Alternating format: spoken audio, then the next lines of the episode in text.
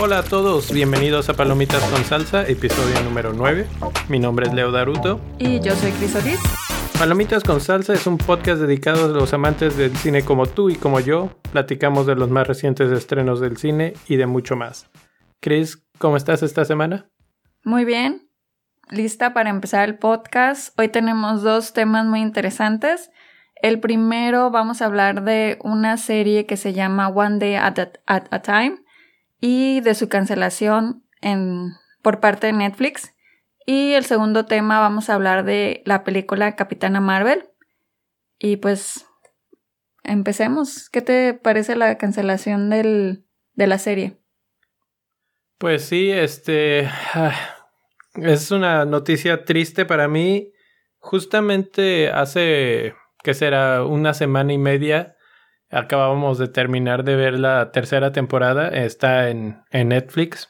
Eh, la serie, eh, para dar un poquito más de contexto, esta serie eh, estaba en Netflix, era un reboot de, de una versión anterior y estaban ahorita en la tercera temporada. Los actores principales eran Justina Machado, que eh, hacía el rol de Penélope Álvarez, y pues yo creo que la segunda persona más importante de esta serie era Rita Moreno, que hacía el papel de Lidia Riera, la mamá de Penélope. Eran son una familia de cubanos eh, que viven en, en Estados Unidos y los hijos ya nacen en Estados Unidos y tienen todo el pues el estilo de vida digamos de americanos etcétera. Y era una serie de comedia eh, muy ligera cortita de esas que te puedes aventar este rápido si quieres verla toda de un jalón o como nosotros le hacíamos que veíamos uno o dos capítulos al día y así. Y lo que más me gustaba de esta serie es que generalmente tocaba temas eh, que eran muy relevantes, creo yo, para pues la sociedad actual. Tocaban temas como la drogadicción, la adolescencia de los hijos, eh, habían cosas de inmigración, de homofobia, de racismo. Todos, todos estos temas eran tratados de diferentes formas y cómo los enfrentaban y cómo siempre la comunicación de la familia, la comunicación entre los mismos personajes que aparecían, siempre era el, el tema principal, digamos, de cómo se solucionan las cosas. Había desde la mamá que iba a terapia o que tenía depresión, depresión etc. Pero siempre había algo ahí que te demostraba no estás solo, comunícate con tu familia, con tus hijos, con tu mamá, etc. Entonces, y, y, no siempre eran problemas, sino, por ejemplo, pues, este, en casos, por ejemplo, como de homofobia, cómo eh, trataban ese, ese tema y cómo lo hacían, le quitaban ese estigma que, que mucha gente luego le pone, etc. Entonces, a mí me gustaba mucho porque todo esto suena así como que medio, ay, se, se traeran temas complicados y, de y cosas difíciles de hablar. Sin embargo, lo hacían como una comedia y era bastante entretenida. Entonces, la noticia de que Netflix decidiera que ya no más, sí, sí fue un poco triste para mí. Sí, a mí también me dio tristeza porque, como bien dices, una serie bastante entretenida, a pesar de los temas que tocaba, como dices, así bastante profundos. Era una mm, serie que siempre cada capítulo te dejaba una enseñanza. Que eso en la actualidad es raro de ver en las series que existen. Entonces, sí, a mí me sorprendió también. Aparte que me dio tristeza, me sorprendió porque pues se veía que les estaba yendo bien, o sea, como que, como la forma en la que terminó la última temporada, parecía que iba a seguir. Entonces, no sé la razón por la que la hayan cancelado, pero yo creo que es una gran pérdida para, para los que éramos fan. Y también me gustaba la, la serie porque no sé en la que se basaron antes si era en una familia latina, pero me gustó que esta serie lo hiciera, o sea, bueno, que esta versión lo hiciera como basado en problemas y en la cultura latina. Entonces, eso me, me agradó bastante porque no, no tengo en mente otro, otra serie que hable acerca de la cultura latina en Estados Unidos como esa. Pues no, pues yo tampoco recuerdo, debe de haber, seguro que sí, este, ahorita no se me vienen a la mente, pero, pero sí, efectivamente, o sea, lo veía, más, más que hablar, porque en realidad no siento que hablaran de la cultura latina, la, la ponían en la escena, ¿sí? Y, y lo... sí, bueno, a eso me refería, o sea, con... sí, como que la ponen en escena, te, te, está, te está dando a, a, ver cómo un latino vive en Estados Unidos.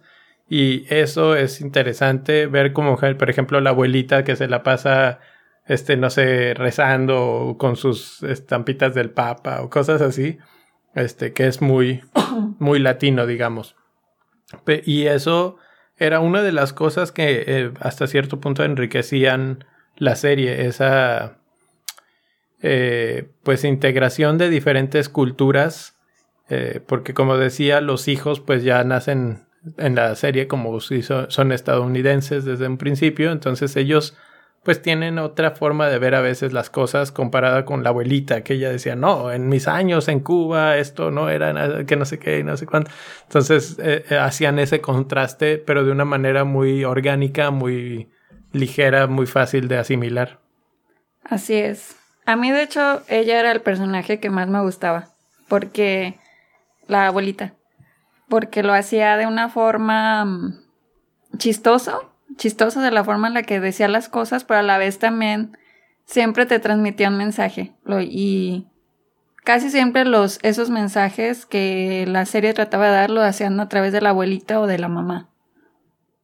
Sí, porque además la, abuelita y la mamá eran gente casi que se podría decir muy sabia, en, el aspecto como casi casi que todo mundo vemos a nuestros padres sabios, así de que les pides un consejo y, y confías en ellos, en su sabiduría así se siente aquí que... Y, y al mismo tiempo, tú como espectador ves su fragilidad, o sea, ellos no son perfectos, pero entonces esa es la otra parte que hacía muy bien el show, de que por ejemplo la mamá de repente no sabía cómo lidiar con el hijo que parecía que estaba en drogas o alguna cosa y entonces hablaba con su mamá o con su vecino o con eh, gente de confianza, digamos, para, para tratar de solucionar de la mejor manera el problema. Entonces no es que eran perfectos, pero trataban de encontrar la mejor solución para las cosas. Y, y, como dice, siempre era, había el tono humorístico muy bueno, sobre todo de Rita Moreno, del personaje de Rita Moreno, que era la abuelita, que, que era el alma definitivamente de, de, la, serie. Así es. Pues ojalá que piensen su decisión de nuevo. o si no, que lo transmitan por otra televisora, ¿no? Este, sí, de hecho, bueno, hace rato comentabas de que por qué lo habría hecho Netflix. Eh, parece ser que, ah, o sea, la decisión viene por parte de, Netflix desde el aspecto de que no tenía suficiente audiencia, porque cuando salieron a decir en el comunicado de prensa, digamos, que se iba a cancelar la serie, eh, salieron diciendo así como desde ahí curándose en salud, diciendo es que no, e, es una muy buena serie y va a sobrevivir el paso del tiempo. Es una lástima que más gente no la haya visto. Así como diciendo, bueno, pues qué querían que hiciéramos y no tenían suficiente. Pero también que suficiente audiencia. Digo, quieren tener las audiencias de tipo las de con las series de Marvel o así? La verdad no sé, y eso es una de las cosas interesantes, porque Netflix normalmente no las no comparte, no, no comparte sus, sus números de audiencia en general. O sea, tú no sabes cuánta gente ha visto muchas de las cosas de Netflix como para comparar y decir, ay, cuánta gente ve X programa contra este otro para decir es, es justificable si este lo veían tres gentes y al otro lo veían trescientos mil, ¿sí? Entonces es algo complicado de, de evaluar, digamos. Pero bueno, eso parece ser la, la, excusa. Ya han salido los actores y directores de la, de la serie pues a expresar su sentimiento. Todo el mundo está hasta cierta forma muy agradecido, pero también muy triste de que, de que ya no siga. Y sí se ha generado un semi-movimiento en redes sociales para tratar de salvarla, para ver si hay alguna otra cadena este, que, que la tome y que la rescate y que la mantenga con vida. Eh, pues ahí está el, el hashtag Save One Day at a Time eh, únanse, véanla. Ampliamente recomendada. Ya está en las tres temporadas en Netflix. Eh, la verdad es que vale la pena. Es una buena serie y pues si, si les gusta, pues eh, únanse a este movimiento y pongan ahí su hashtag en Twitter y en Facebook o en donde sea. A ver si se podrá rescatar esta, esta serie que irónicamente nosotros habíamos pensado hablar de ella una semana antes, este, y no, no se nos había dado el caso para recomendárselas a todos y ahora pues estamos hablando tristemente de ella post-mortem. Así es, ojalá que si no es en Netflix, pero que siga en otro lado porque creo que es de esas series que vale la pena que, que sigan y que además los temas que tratan dan para mucho tiempo, o sea, no, no, no, se, no se le ve un fin así tan fácil. Entonces, pues ojalá que tengan otra resolución. Pues bueno, después de, de, la parte triste, digamos, del podcast, vamos a la parte más triste. No, no es cierto. no, la eh, parte emocionante. Pues la parte emocionante que es este, ya fuimos por fin a ver Capitán Marvel. Y, o Capitana Marvel en este caso. En español es En español. Eh, eh, es una película, la nueva entrega de el Marvel Cinematic Universe y en, donde pues Brie Larson es la protagonista y está acompañada por Jude Law. El director de esta película es doble, es Anna Bowden y Ryan Fleck.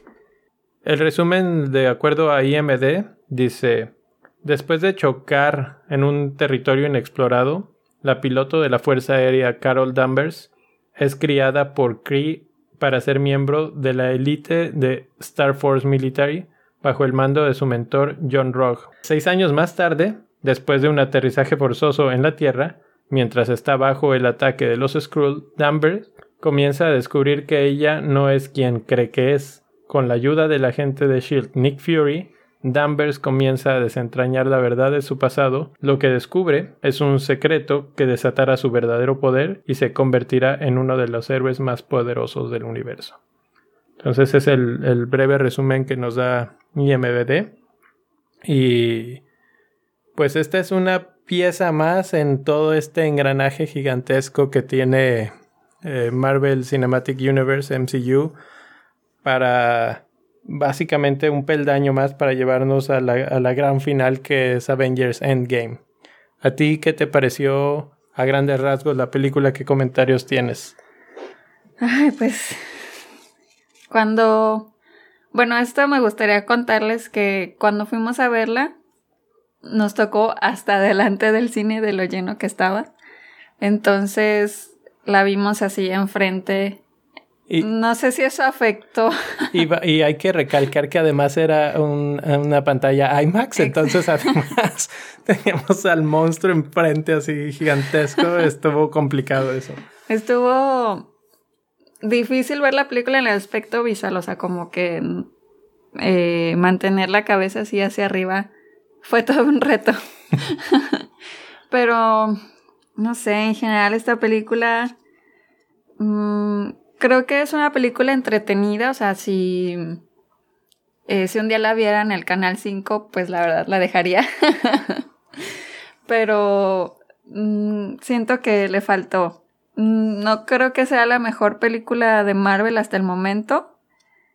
Y las, las actuaciones de Brie Larson, Samuel L. Jackson y Ben Mendelssohn se me hicieron buenas, la verdad creo que ellos reflejan a su personaje de la mejor manera.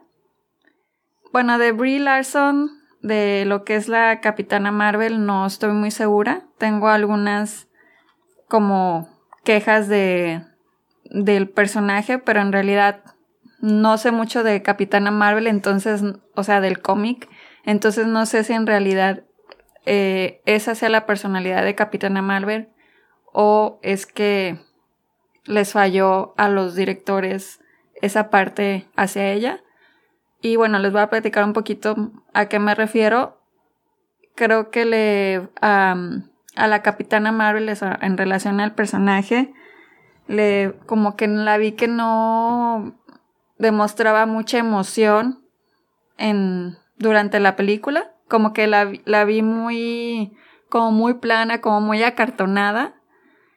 Pero pues no sé, o sea, no sé si así sea la, la actitud de la capitana. Em, como digo, o sea, creo que le faltó demostrar sus verdaderos sentimientos durante la película. Y ella creo que era, mm, creo que siempre demostraba demasiado eh, exceso de confianza en ella misma. No había como una parte, o nunca había una parte vulnerable en ella. Entonces, bueno, eso es como que un poco de la, de la queja que tengo hacia la Capitana Marvel. Y pues otra cosa que me gustó mucho de la película, como ya había dicho, es Samuel L. Jackson. Me gustó mucho él, su actuación como muy fresca, muy creíble. Y él, la, el equipo que hizo con Brie Larson, la verdad lo hicieron muy bien. O sea, la química que demostraron ellos dos en la película, creo que fue de las mejores partes. Y pues bueno, hasta el momento eso es lo que me gustaría mencionar. Pues yo creo que estoy de acuerdo contigo. Eh, las actuaciones en general bien. Samuel L. Jackson creo que de hecho se roba un poco la película. Eh, por este aspecto creo que yo también percibí a Brie Larson. No, no, no creo que sea ella en particular o su actuación, sino que el personaje lo hacen muy acartonado, muy difícil de, de empatizar con ella. Entonces, este, efectivamente, como que se siente hasta cierto punto arrogante, eh, como que desde, desde el principio tiene poderes y eso, y eso la hace así como que, pues no hay humildad en ningún momento. Y tú la comparas con otros personajes de Marvel en los que generalmente empiezan, vamos a pensar, por ejemplo, en Capitán América, Steve Rogers empieza como el chavo flaquito este que, que empujan en el cuando están entrenando en el, en el ejército, etcétera. O piensas en eh, Peter Parker, que era también un niño flaquito que estaba en la escuela, etcétera. Siempre es esa curva de crecimiento. Y aquí. Y esa, justamente esa es la parte que te hace identificarte con los, con los superhéroes. Y la verdad es que yo aquí jamás me sentí identificada con Capitana Marvel. Así es. Eh, por otro lado, sí, a mí también me pareció una buena película, pero creo que así como que sin alma, creo que la narración en general no le ayuda mucho la forma en la que te plantean la introducción de la película y luego cambias de escenario y luego eh, cómo te lo están planteando a través de una especie de flashback para que empieces a entenderlo el, el pasado de Cara Danvers como que es no sé un poco revoltoso. No, no siento que fuera la mejor forma de, de narrar la película pero sin embargo se podría decir que esta es una buena introducción para la verdaderamente importante que es Avengers Endgame. Era un escalón que Necesario. Todos, todos, sabíamos que tenía que suceder. Si no han visto Avengers Endgame, este es un pequeño spoiler, pero al final de la película, en, en las escenas postcrédito, Samuel L. Jackson le manda un mensaje a alguien. Y en esta película sabemos que a ese alguien, pues es a Capitana Marvel. Y, y nos dan a entender que hay un superhéroe que no hemos visto, que puede llegar a rescatar la situación de lo que sucedió en aquella entrega. Entonces aquí la duda es cómo empata esta película eh, con el universo en general de, de Marvel para decir, ok, a ver, han pasado tantas cosas y este, y pues esta, después de 10 años, nunca jamás habíamos oído hablar de ella. Entonces eso eh, lo tratan de solucionar con esta película y hasta cierto punto se siente eso, se siente eso como que, como que en poco que entra con calzador, así necesitamos eh, pues esta película para poder introducir al personaje y que pueda llegar a salvar a toda la bola de, de superhéroes que ya tenemos aquí en problemados. Entonces, e, e, esa dinámica como que sí se siente un poco sin quitarle méritos a la película, porque en realidad, eh, como película independiente, creo que hace suficientemente buen papel, es entretenida, tiene buenos momentos siento que las escenas de acción, eh, pues hay, no sé, siento que pocas y no tan memorables. No sé tú qué opinas. Sí, yo también. Eh, algunas escenas de acción me gustaron. Ya en spoiler, en spoilers hablaremos de cuáles. Pero sí, definitivamente no tiene esas, esas escenas en las que dices, ay, quiero ser como Capitana Marvel. Sí. Y, es que creo que... Yo creo que eso es lo que más me decepciona a mí de la película. Eso, eso que estás diciendo es este... Pues hay un tema aquí, dos, dos temas importantes que, que mencionar. Uno, eh, esta es la primera película de Marvel que pone a una mujer como su protagonista. Habían habido películas en las que las mujeres tenían roles fuertes o importantes. Estaba el papel de Black Widow, pero nunca era ella la protagonista estaban las de Wakanda, pero tampoco eran las protagonistas, aunque eran eh, personajes fuertes y con su cierto nivel de sofisticación, digamos, pero no eran. Y aquí pues es la primera vez y entonces uno esperaba que, que entregara algo realmente memorable. Sí, que esta fuera una película en respuesta a la a Wonder Woman. Claro. Así como que esta es la esta es la mía, la... Exacto, eso es lo que iba, porque la, barra la puso muy alta, eh, la Mujer Maravilla, y, y, Marvel tenía hasta cierto punto también que responder ante esa nueva este, llegada de DC Comics que dijo, a ver, estás haciéndolo muy bien, pero ahí te va esta, y, fue un verdadero fenómeno la Mujer Maravilla, y sigue siendo el estándar, digamos, hasta ahora por lo menos en cuanto a el lado de los superhéroes femeninos. Y creo que esta película se queda corta, corta, corta para llegar a, a tocar a la Mujer Maravilla. Así es. Mm, también no sé qué tanta influencia tenga que, como bien dices, esta es una película antes de la que todo mundo más bien está esperando, que es la de Endgame. Entonces, creo que ahorita todos estamos con las expectativas muy altas, la verdad, así de, ah, todo, que todo lo que hagan ellos tiene que estar excelente y, y que cumpla todas nuestras expectativas, pero mm, esta definitivamente no lo hizo y también creo que otra cosa que tuvo la película que siempre ha sido característica de las de Marvel, ese es como ese toque de humor y creo que esta película no no dio esos, esos chistecillos que, que siempre dan como, como risa en momentos así como de tensión y eso. O sea, como que sí tuvo unas, unos chistes, pero no. Creo que ahí hay un problema dual. Sí es cierto eso que dices, yo tampoco la sentí eh, muy humorística.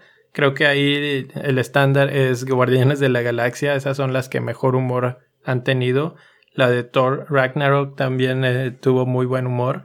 Y esta lo intenta y se queda corto y una vez más a veces hasta un poco acartonado, un poco forzador. Eh, la dinámica entre Danvers y Nick Fury es probablemente eh, lo mejor en cuestión de humor. hay dos, tres momentos ahí y tal vez algunas este, sorpresas con el gato y se acabó.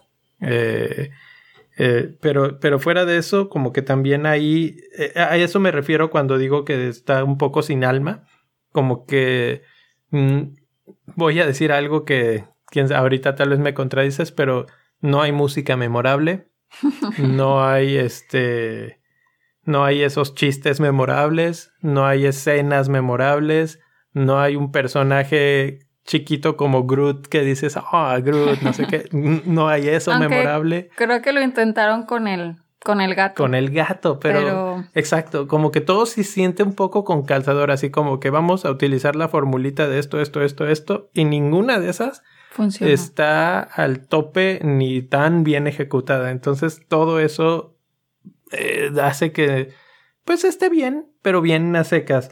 El otro problema que mencionaba que eran dos cosas era que esta es una película de origen.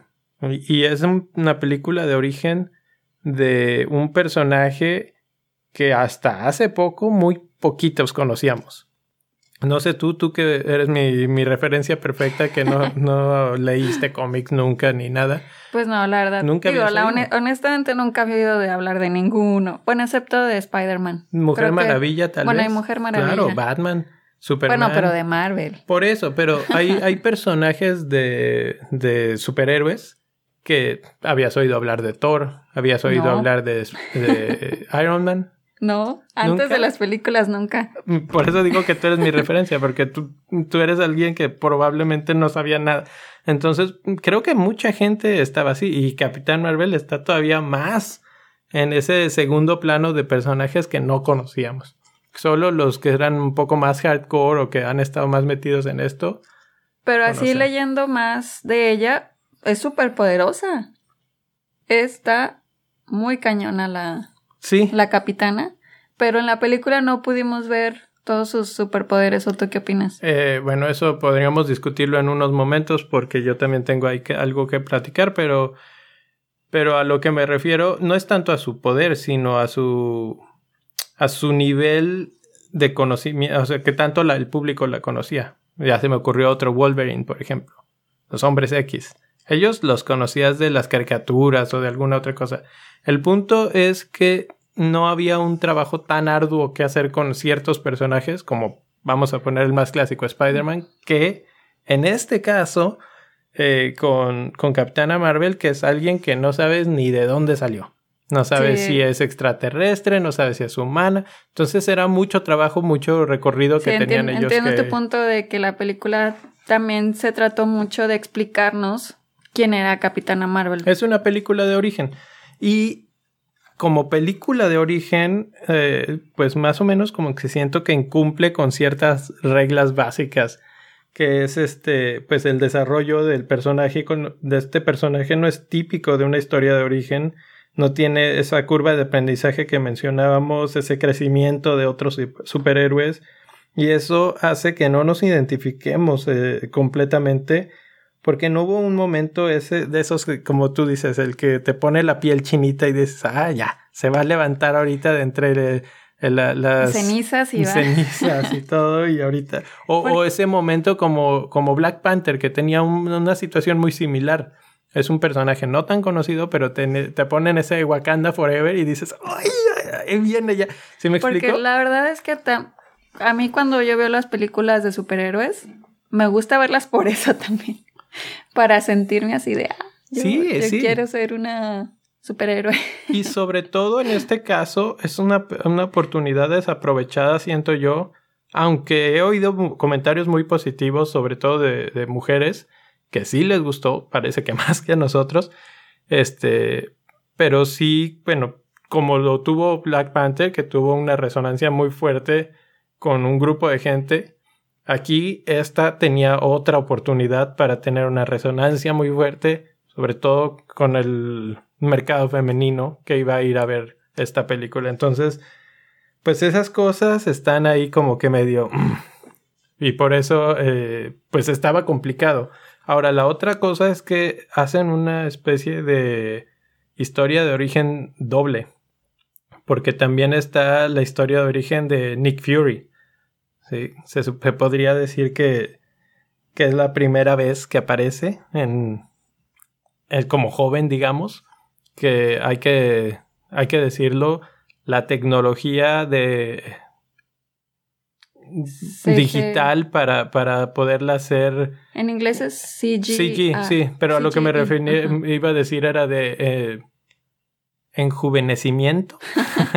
no sé si sea una palabra, pero e, eso es lo que me quedé pensando. Pues es impresionante. O sea, yo había momentos que sí me le quedaba teniéndolos tan cerquita en el IMAX, así como que la cara gigantesca, y yo decía, así como que lo veía y lo veía así para tratar de encontrar así como que las costuras del, del CG, digamos. Y, perfecto, está súper bien hecho. Estamos en, en, una época de oro de la, de la obra digital para, para los artistas y que también está un poco... Em, podríamos discutir completo otro podcast probablemente sobre ese tema, pero pues ya podemos tener a cualquiera en cualquier edad sin ningún problema eh, y ya no sé si ni siquiera se vayan a necesitar ciertos actores en algún momento. O sea, la, la calidad de, de, las gráficas, digamos, de la cara, del, del cuerpo de Samuel L. Jackson estaban muy, muy bien logradas. Creo que en la única escena o escenas donde se, se nota que tiene 70 años es cuando corre. Ahí es cuando me di cuenta de que dije, no, sí, sí tiene 70 años este actor. ¿Sí me explico?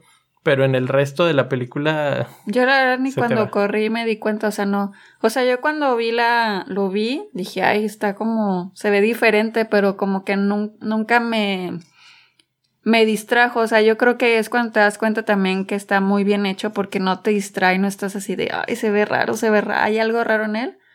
Pero la verdad es que no, o sea, se ve, se ve, para mí sí dije, ay, se ve como muy joven. Pero ya, o sea, como que después no lo, no estaba en mi mente cada vez que lo veía. Entonces yo creo que eso es indicativo de que está súper bien hecho y sí está como un poco scary así de que pues ya pueden rejuvenecer a cualquiera. O sea, pueden hacer lo que quieran. Pueden hacer lo que quieran ya con la tecnología digital, entonces eso está impresionante. Y otro tema que tengo aquí en eh, pues de la película es una película que en la línea de tiempo del, universo Marvel está antes de todos los eh, acontecimientos que hemos visto hasta ahora. Esta, esta es una película que está en los noventas. Entonces quería ver tu opinión de qué, opinaste de cómo se vieron los noventas, qué tan bien lo aprovecharon y pues, en general. Creo que quisieron como tocar como ese, esa nostalgia de los noventas si hay ciertos detalles, no sé si podemos decirlos ahorita o serían spoilers, los detalles que mostraron para hablar de los noventas. Pues, o, bueno, ¿cómo ves si nos vamos de una vez ya spoilers? A menos de que tengas otra cosa que comentar eh, fuera de eso. Pues no, y, platicamos más a fondo de detalles y de escenas de la película, etcétera. Bueno. Entonces, bueno, a partir de este momento, si no la han visto, eh, deténganse aquí, eh, vayan, vayan, a verla y regresen y entonces sí empezamos con spoilers. Así es. Em, bueno, como les decía entonces de los noventas, tuvieron así como ciertas representaciones, por ejemplo, el blockbuster, el Game Boy, em, y la, la, vestimenta de ella como que sí eh, hacia una una bueno, no sé cómo decirlo, una reseña. Un, guiño a los a los a los noventas, la forma en la que trae amarrada en la cintura la Ah, sí, cuando se pone como una camisa Ajá, una camisa amarrada. Con eso me acuerdo de Faye. Siempre traía unas de esas amarradas y yo me acuerdo de niña me amarraba una de esas. Y eso supera súper noventero. Pero de ahí en más, creo que les faltó, o al menos a mí me hubiera gustado como más referencias a lo, a lo mejor más música de los noventas, no sé. Creo que pudieron haberlo explotado, explotado un poquito más y jugar con nuestras emociones a los que somos niños de los noventas que ya estamos viendo estas películas y y pues no sé, creo que creo que faltó.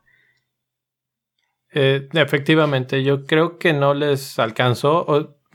no sé si tuvieron miedo de sobreexplotarlo y de decir, eh, si ponemos demasiado van a decir, oh, ok, ya entendimos, estábamos en los 90. ¿Sí me explico? Como que tal vez dijeron, vamos a poner dos, tres cositas y por ahí tal vez se nos escapan algunas.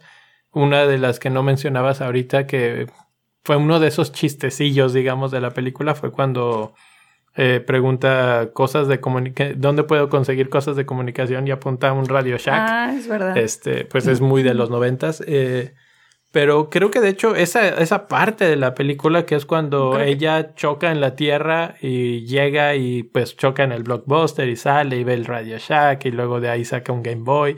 Creo que ahí es donde más exposición tuvimos a temas de los noventas y luego se acabó. Se acabó. Ya, ya más también la película como que se protege de eso simplemente yéndose a otras locaciones. Se van a, un lugar secreto del ejército de Estados Unidos, en, las montañas allá en el desierto, y obviamente ahí pues ya no hay muchas cosas que referenciar. Y luego se van a una casa como pues también alejada, una como cabañita donde vive la amiga, y ahí tampoco hay mucho que, que referenciar. Incluso, y no sé ahí, en el, en el estilo del cabello, que sería el diseño de producción de la película, no sé, no lo sentí tan noventero a veces. Exacto. Eh, no. Entonces. el ah, peinado. El peinado, exacto, de la niña, la hija de la amiga. O sea, se ve como, no sé, me lo imagino que cualquier día de ahorita, ¿no? No lo sentí tan en la época. Este. Y eso, pues, habla también un poco de esa atención al detalle de los pequeños detalles que pueden hacerte más, eh, meterte más en la película. Entonces, una vez más, una este, situación que no aprovecha esta película y no toma, y no toma esa oportunidad y corre con ella. La música que comentabas tampoco está presente con todo el esplendor que podría tener. Así es. Creo que, bueno, al principio hablabas también de que no tiene una o sea, como una música así memorable. Pero creo que hay una. Está la, esta escena de. Bueno, no sé si vamos a ir por orden de escenas o simplemente. Pues, no, platica. creo que fue tu escena favorita de acción. Mm, me gusta. Es que quiero hablar porque esto estuve viendo varias opiniones y, y en varias reseñas que leí que hablaban de esta escena, que era una escena en la que ella está peleando Honestamente no recuerdo muy bien la escena. Pero me acuerdo que tocaron la canción de I'm Just a Girl. Como que esa escena, que es la que estoy hablando, es el momento, se podría decir, épico en, en donde ella como que muestra sus, sus superpoderes y, y, entonces ponen de música la, la canción de I'm Just a Girl de No Doubt. Ajá. Y esa, creo que esa canción sí es de los noventas. Claro, o sea, la, la, música que ponen sí es de los noventas. Esa canción, ¿no? Hay otras. ¿Sí? Pero esa canción ha sido muy controversial. Exactamente, esa canción ha sido muy controversial porque, bueno, se supone que esta película era así feminista, etcétera, ¿no? Y, o sea, según de, lo, de las opiniones y de esta controversia es que está como muy in your face, o sea, de que te la ponen así muy en tu cara la canción I'm Just a Girl, así como que justo cuando ella está peleando y cuando está mostrando sus poderes. Pero la verdad es que a mí sí me gustó. a mí sí me gustó la canción. Bueno, me gusta la canción y me gustó que quedaba en un buen momento, pero creo que lo que le faltó a esa escena fue como más, como, pues, ¿cómo decirlo? Diversión o porque igual, o sea, como toda la película se sintió muy plana, muy, muy así de que, ay, sí, peleo y ya, se acabó, punto. Entonces como que le faltó... Tienes razón, eh, diversión podría ser una buena forma de describirlo porque yo ah, inmediatamente se me viene a la mente la introducción, los primeros 5 o 10 minutos de la película de Guardianes de la Galaxia 2, que es una, es una canción también y, y, es perfecta esa introducción. Este, te introducen que están en un planeta lejano, que van a pelear contra no sé qué, y este, empieza la música, está Groot llevándote por la pantalla y en el fondo viéndose algo, y la música y las escenas están sincronizadas a la perfección. Aquí creo que la, la canción de I'm Just a Girl simplemente no tenía el mismo ritmo ni la con, misma. Con la, como iba la pelea, ¿verdad? Como iba la pelea. En, el ritmo, exactamente. Estaba completamente fuera de, sincronización. No tenía. O sea, yo le doy puntos por el intento, porque como dices, bueno, pues más o menos, aunque sí es un poco así como que te lo restriego en la cara de que es una película de mujeres para mujeres y que I'm just a girl y no sé qué, sí, pero eh, así como que eso es lo que, a lo que me refería con que tal vez no querían poner mucho de los noventas para no hacer ese exactamente esto de, de restregarte en la cara a los noventas toda la película y jugar con la nostalgia que todo el mundo dijera, ah, buena, pero pues por nostalgia. Digo, siempre te van a criticar por algo. ¿Sí? Y en este caso, por una simple canción han sido criticados. Pero sí creo que la elección, habiendo tanto en los noventas, no, no fue la mejor. Eh, esa escena en particular creo que carece de algo esencial y que es de lo que carece esta película en general, que es de villano. Sí, definitivamente le faltó tener un, buen villano porque empieza al inicio con los Scrolls, que está de hecho, em, están como luchando contra ellos, ¿no? Como que quieren Em, pues desaparecerlos. Pues hay así como, como contexto un poco, está la raza de los Krill, que son este una de los Kree, no Krill, eh, que están buscando y, tratando de eliminar a los Skrull, ¿no? Y este, ella los está persiguiendo, terminan en la Tierra y los sigue persiguiendo en la Tierra y este y ellos son en, ese momento los, enemigos, los, villanos a vencer. Y son esta raza de extraterrestres que se pueden cambiar de forma y que pueden mm, convertirse en algo o en alguien que acaban de ver. De hecho, esos, esos no sé si antes habían aparecido en otras, en otras películas. Han aparecido en la serie de Agentes de Shield en la que está en ah, Netflix. Y sí han sido mencionados, de hecho en las, en las anteriores películas salen. Esta luego resulta, ya ahorita que estamos en spoilers, que no terminan siendo los villanos, sino aliados de este, ella. De ella y, se dan la mano y se ayudan entre sí. Y que eso también como que estuvo raro. Como que ese cambio de tono mm, no termina de cuajar tampoco para mí. Y, que, y luego, pues el, el, el, gran plot twist que existe en esta película es que los malos, en este caso, fueron los Kree, que, que la adoptaron a ella y que la estaban obligando hasta cierto punto a, pues a no tener sus poderes completos. O sea, ella recibe sus poderes porque el Tesseract bueno, no el Tesseract, la energía del Tesseract explota junto a ella y y se le transfiere en forma de energía, su cuerpo la absorbe y pues le da los poderes que le da. Y los Kree la, la recogen, se la llevan a su planeta y la, le ponen una especie de chip en el cuello, en la parte de atrás de la nuca, y con eso controlaban o le, le disminuían los, los, poderes y la trataban como que de mantener así a rayas, como que diciéndole, este, controla tus emociones y cosas así y haciéndola sentir como quien dice un poco menos. Pero, sin embargo, ellos no fungían como, como villanos como tal durante la mayor parte de la película. Y los que sí eran villanos a la mitad de la película te, te quitan los hicieron buenos. Los hicieron buenos o, no malos, por, por, no decir buenos. Entonces te quedas con ese vacío de, de villano que, que a mi gusto le pega completamente a la película porque una de las cosas que, que hemos estado mencionando una y otra vez es que siempre en estas películas de superhéroes, sobre todo en las de origen, en las que apenas vas a descubrir tu fuerza y, y tu, sobre todo como que tu fuerza interior, no solo tus poderes, pero sí tu, habilidad para, para llegar a, a explotarlos de la mejor manera, etcétera, etcétera.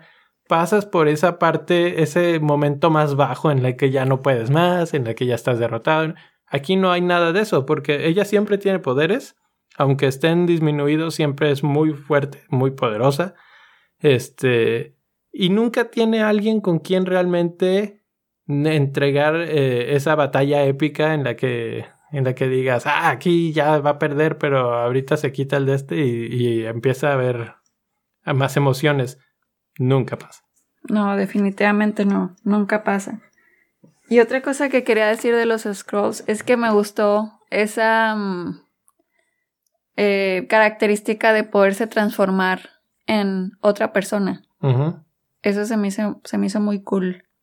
Y, bueno, hay, hablando de, de los Scrolls, hay una parte de la película en la que uno de ellos está infiltrado en Shield y está, este, pues habla con Nick Fury y todo como su jefe y te hace pensar hasta cierto punto si no esto es una especie de de indicio que te estén diciendo que quién sabe si haya más infiltrados en la Tierra, en quién sabe qué lugares y puestos, y que luego vayan a, surgir en el futuro, ya que ya te dieron esta pauta con, en esta película como para decirte, mira, qué fácil sería que ellos se metan en, pues en nuestro mundo sin que nos demos cuenta. Pero definitivamente es un poder o una habilidad muy, muy buena.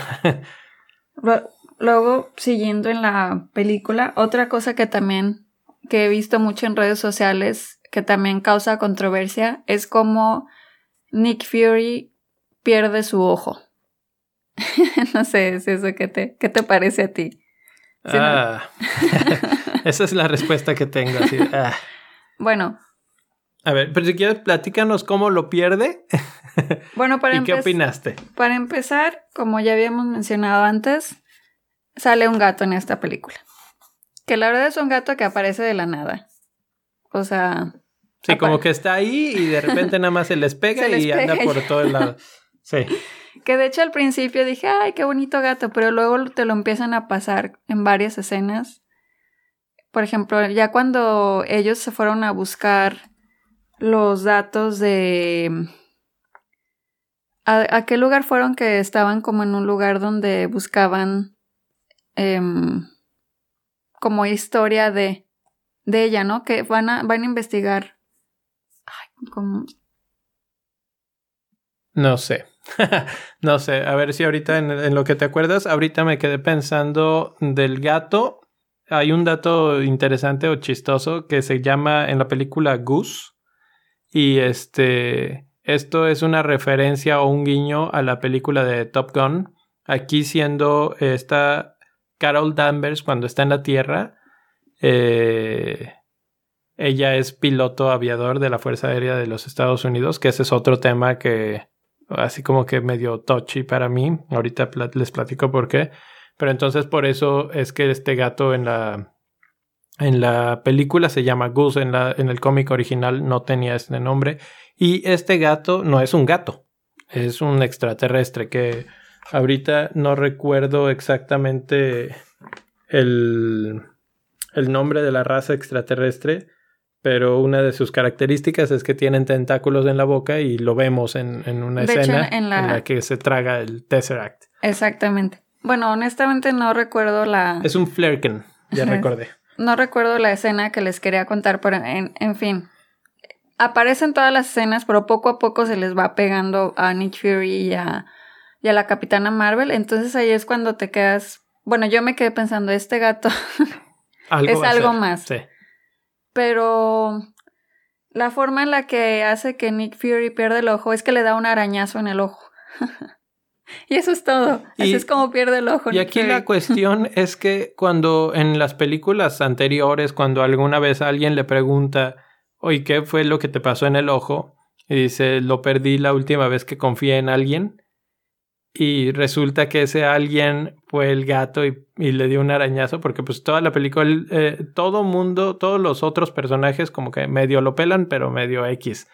Y de hecho los extraterrestres lo reconocen como extraterrestre y le tienen miedo y se le alejan. Y Nick Fury es el único que lo agarra y lo, lo apapacha, etc. Y termina con el arañazo que hace que pierda el ojo. Pero para mí esto fue casi tan... fue tan chafa, tan malo como la escena en la que Han Solo recibe el apellido de Solo en la película de, de, Han Solo. De Han Solo o de Solo. Eh, así como que dices, ah, algo que podrías haber hecho mucho más con épico. esto. Pues no sé si épico, pero, pero más. Para mí sí algo épico, porque como bien dices en las películas anteriores, o sea, era un misterio, así como, ¿qué le, qué le pasó? ¿Por qué tiene esto? y vienen y aquí te dicen que el gato le dio un arañazo. O sea, como que... Creo, creo que en los cómics lo pierde en la guerra porque él era, estuvo en la guerra.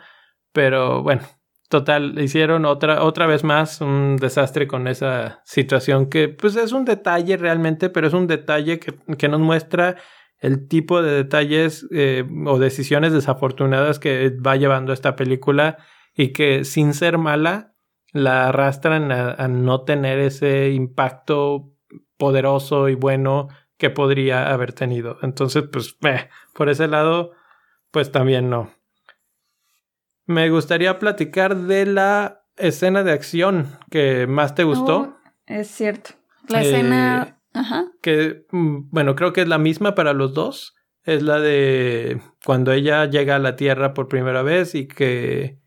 Y que eso de hecho tiene otro pedacito que quisiera decir, que es, ella llega a la Tierra, les dice, bueno, o les hace entender que es extraterrestre y ven a los, los humanos al otro extraterrestre y como que yo no veo esa reacción de, oh, hay extraterrestres y, como que se friquen y no, como que lo toman tan normal y tan a la ligera que esas tipo de cosas son las que hacen que sientas que no te la crees, ¿sí? Como que la película en esos momentos no se, no se da cuenta que tendrían los humanos, si es la primera vez que están viendo vida extraterrestre y con esos poderes que se están mostrando en escena en ese momento, era para que perdieran la cabeza casi casi.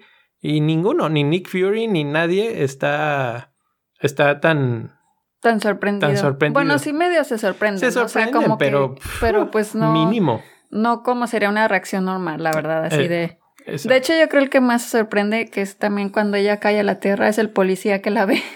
Sí, pero se sorprende más como de extrañeza, así de que quién sabe qué está pasando, pero no, no, no la reacción que uno se esperaría de que si ahorita cayera algo, no estaríamos así de, ah, ok, entonces hay extraterrestres, ok, cool, y ya.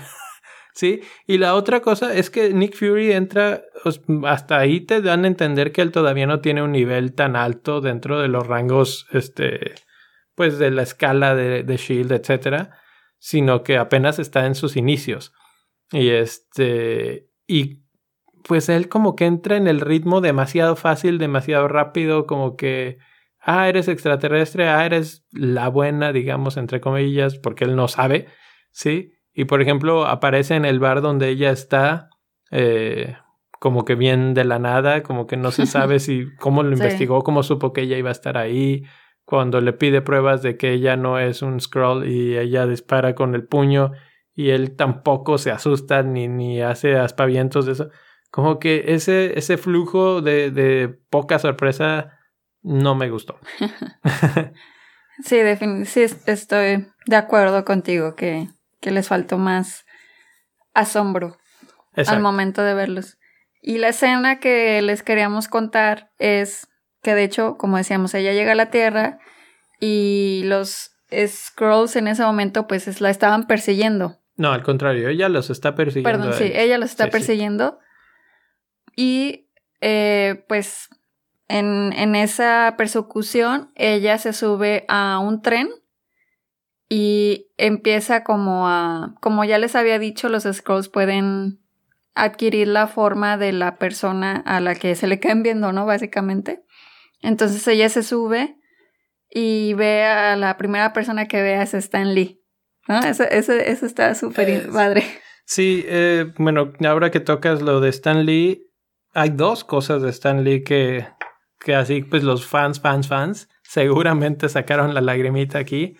Una es al principio, en principio de la película, eh, todas las escenas son Stan Lee, Stan Lee, Stan Lee, que ese es un bueno, muy buen homenaje. Y esta, que probablemente, no sé si todavía vaya a haber otro segundo cameo en la de Avengers Endgame, creo que él ya había grabado este, antes de morir un par más, pero pues quién sabe si, si todavía sigue apareciendo.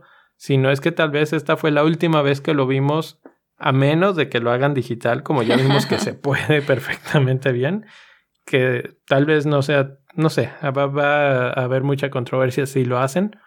Eh, pero sí, es una escena como que muy de esas poquitas escenas que son buenas, son fuertes, son poderosas y que todo el mundo así, oh.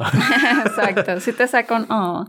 Y además ella se ve como muy poderosa, pero como que es algo que te esperas ver, así como a mí me gustó mucho verla, o sea, cómo, cómo se para, cómo camina, cómo ve a la gente. Con autoridad. Con autoridad y todo. Entonces ya va caminando en el, en el tren.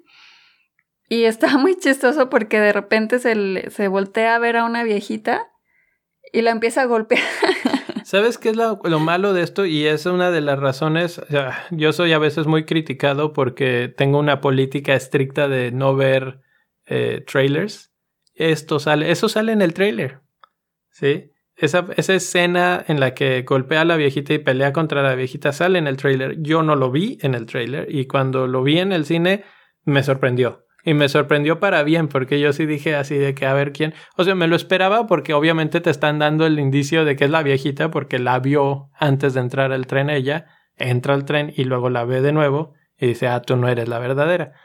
Pero, pero esa parte estuvo bastante buena, bien ejecutada, está divertida, digamos, esa está pelea. O sea, está como del, de lo que decíamos al inicio, lo que esperas como del... De hecho, ahí como que hasta en ese momento dices, ah, va, va bien. la película va bien, así como que eh, está dando lo que, lo que estoy esperando. Y también, yo, yo sí vi el trailer, pero la verdad es que creo que tengo muy mala memoria. Me estoy dando cuenta porque no me acordaba de esa escena. Y cuando la vi me sorprendió, dije, ay, ¿qué ha de haber pensado ella? O sea, la capitana Marvel, bueno, la actriz, cuando le dieron el guion y decía que tenía que golpear a una viejita. Pues Entonces eso se me hizo así como que... De, y de hecho eso lo menciona en una de las entrevistas, de las varias que le hicieron, que a ella como que le, le daba cosa saber que iba a golpear a una viejita. Pero bueno, esa escena del tren creo que es de lo mejor que tiene la película en el aspecto de acción. Siento que sí, esa parte fue como un poco más noventera, me recordó un poco así como a esas películas tipo, eh, ¿cómo se llama esta? Máxima velocidad. Y que van ah, a, máxima velocidad y que el camión y que no sé qué. Me recordó un poco a eso. Eh, obviamente no es lo mismo, pero eh, de ese tipo de escenas veíamos en las películas noventeras. Y aquí pues la escena de la persecución y luego llegar al tren y luego la pelea estuvo, fue de lo mejor. Ahora, en contraste, tenemos la, la escena de cuando ella pues fue, finalmente se libera del yugo de la, del chip que le pusieron en la espalda o en el cuello y, y logra tener todos sus poderes. Y creo que fue tan anticlimática que mm, me no sé si tú opinas lo mismo, pero para mí no, no pasó mucho. Sí, de hecho yo aquí era donde les decía que se quedaron, creo yo, cortos en su... en mostrar, creo que esa era la escena para mostrar los superpoderes de ella. Que creo, o sea, sí lo hicieron un poco, pero como que faltó, así como... Lo que de hecho ahí en esa escena, si es, si es ahí donde pasa, que se puede ver que me gusta mucho cómo se ve su cabello. Eh, cuando tiene el casco. Exacto, cuando tiene el casco, pero como su cabello así antigravedad, o sea que... Ah, sí, sí, sí, ese efecto está... ese efecto está muy padre. Y, y cuando se le pone el casco y cómo saca, pues que saca el... ¿Qué es lo que saca? Como rayos de plasma, una cosa así. Como rayos, sí. Entonces, o sea, ya sé que tiene esos poderes, pero también como que la película nunca me dejó claro cómo va a derrotar a Thanos. A lo mejor probablemente no te lo quieren decir, ¿verdad? Porque pues eso se lo están guardando para la de Endgame, pero... Pero digo, ¿cómo, ¿cómo va a llegar esta a matar a Thanos? Exacto, como que sí te... Yo sí también lo pensé, dije, ok, bueno, vuela y dispara cosas de sus puños y ya. Así como que yo he visto a Thor también medio volar y medio disparar cosas, rayos de su, con su martillo, etcétera. Y eso no quiere decir que le pueda ganar a Thanos. Y como vimos a Thanos en la anterior, es demasiado poderoso como para que nada más un rayito lo, lo pueda destruir. Entonces sí siento que no sé si se guardaron los poderes o con lo que nos quisieron mostrar decían miren cómo es tan poderosa. O sea, sí sale al, al espacio, digamos, y destruye una nave la parte en dos como cuchillo en mantequilla y, y todo. Y, y, eso siento que obviamente está ahí para mostrarte, o sea, mira qué, tan poderosa es que nada más cruza así y ya es este, acabó con la nave y todo. Pero así como que dices, y ya, es todo lo que hace. o sea, no, sí, no. la verdad no. No se ve, no sé, No super velocidad, no ajá. se ve este otras cosas aparte de volar y de disparar rayitos. No, no hay mucho más. Por ejemplo, creo que, bueno, una de sus habilidades es que tiene mucha fuerza, ¿no? O sea, como que es muy fuerte. No se nota, nunca hay un momento que levante algo, Sí, que digas, que- oh, la fuerza que tiene. ¿Sí me explico? No, no hay, no hay. Y esos tipo de cosas son las que, las que te enganchan como, como fan de las películas de superhéroes. Y por eso es que una y otra vez terminamos como un poco desinflados, así como que buena película, pero eh, pero eh, y, y con, con- constantemente estamos con ese esa duda de si nos gustó mucho o, o nada más es un escalón necesario para llegar a la verdadera importante.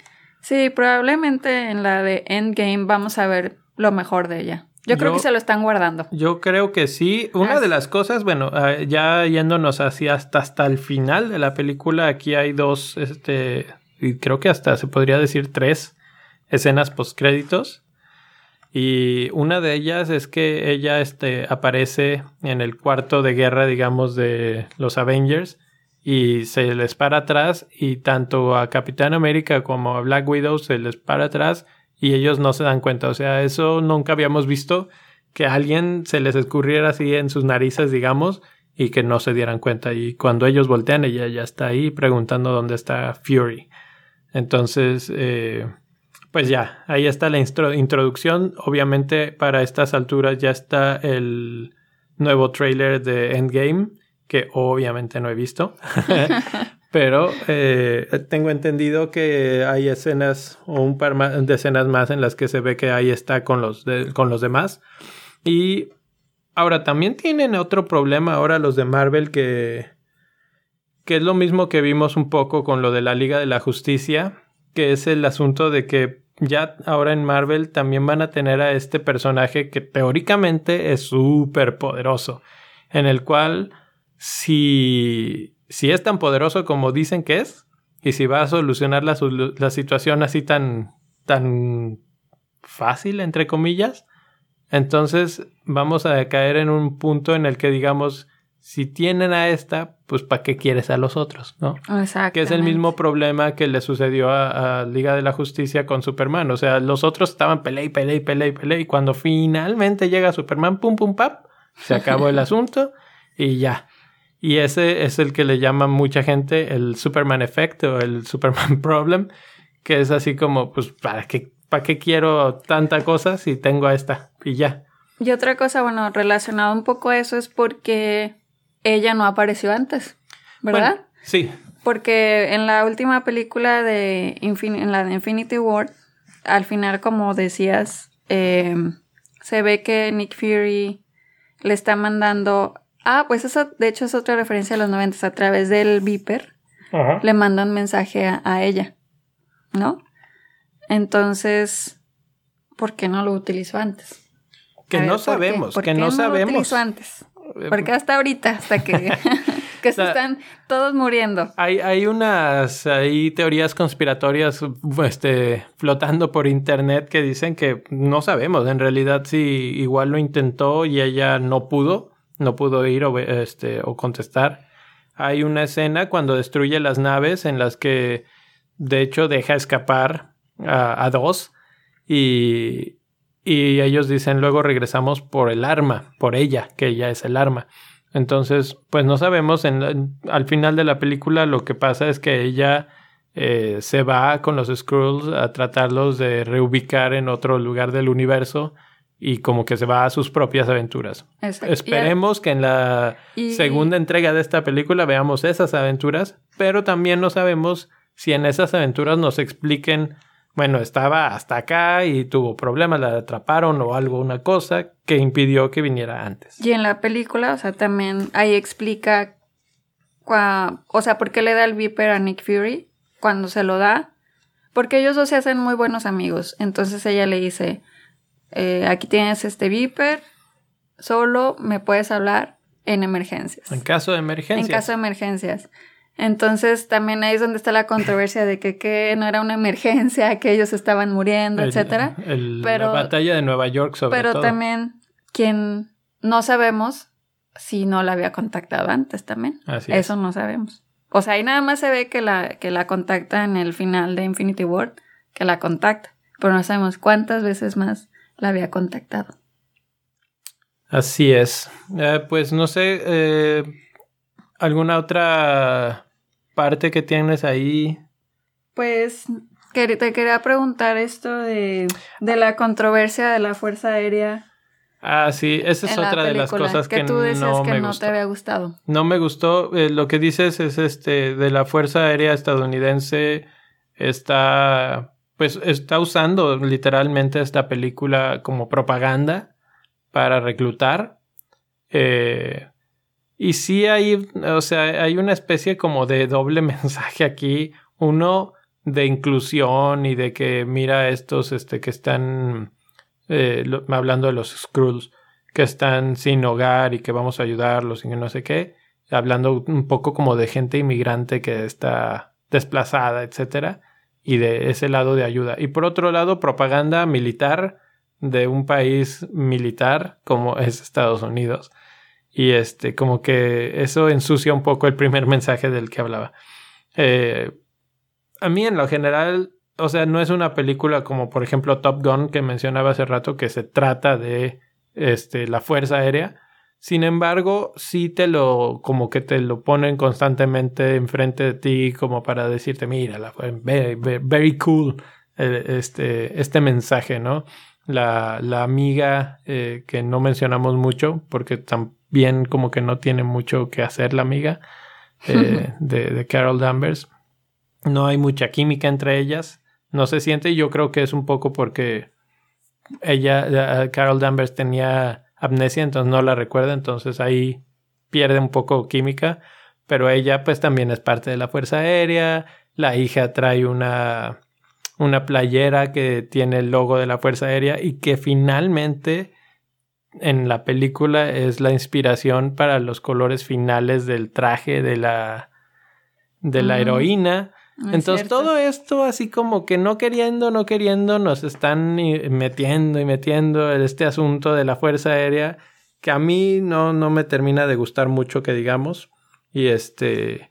Y pues no sé si sea controversia o no, simplemente es algo que, que no habíamos visto mucho, eh, sobre todo en el aspecto de que las Fuerzas Armadas utilicen la película literalmente como, como forma de propaganda eh, aquí creo que es de esas primeras veces y, a mí no me gusta que, pase. Pues sí, yo eh, estuve viendo bastante de eso, o sea, como esos temas políticos, hay que había bastante controversia, pero la verdad es que, pues sí.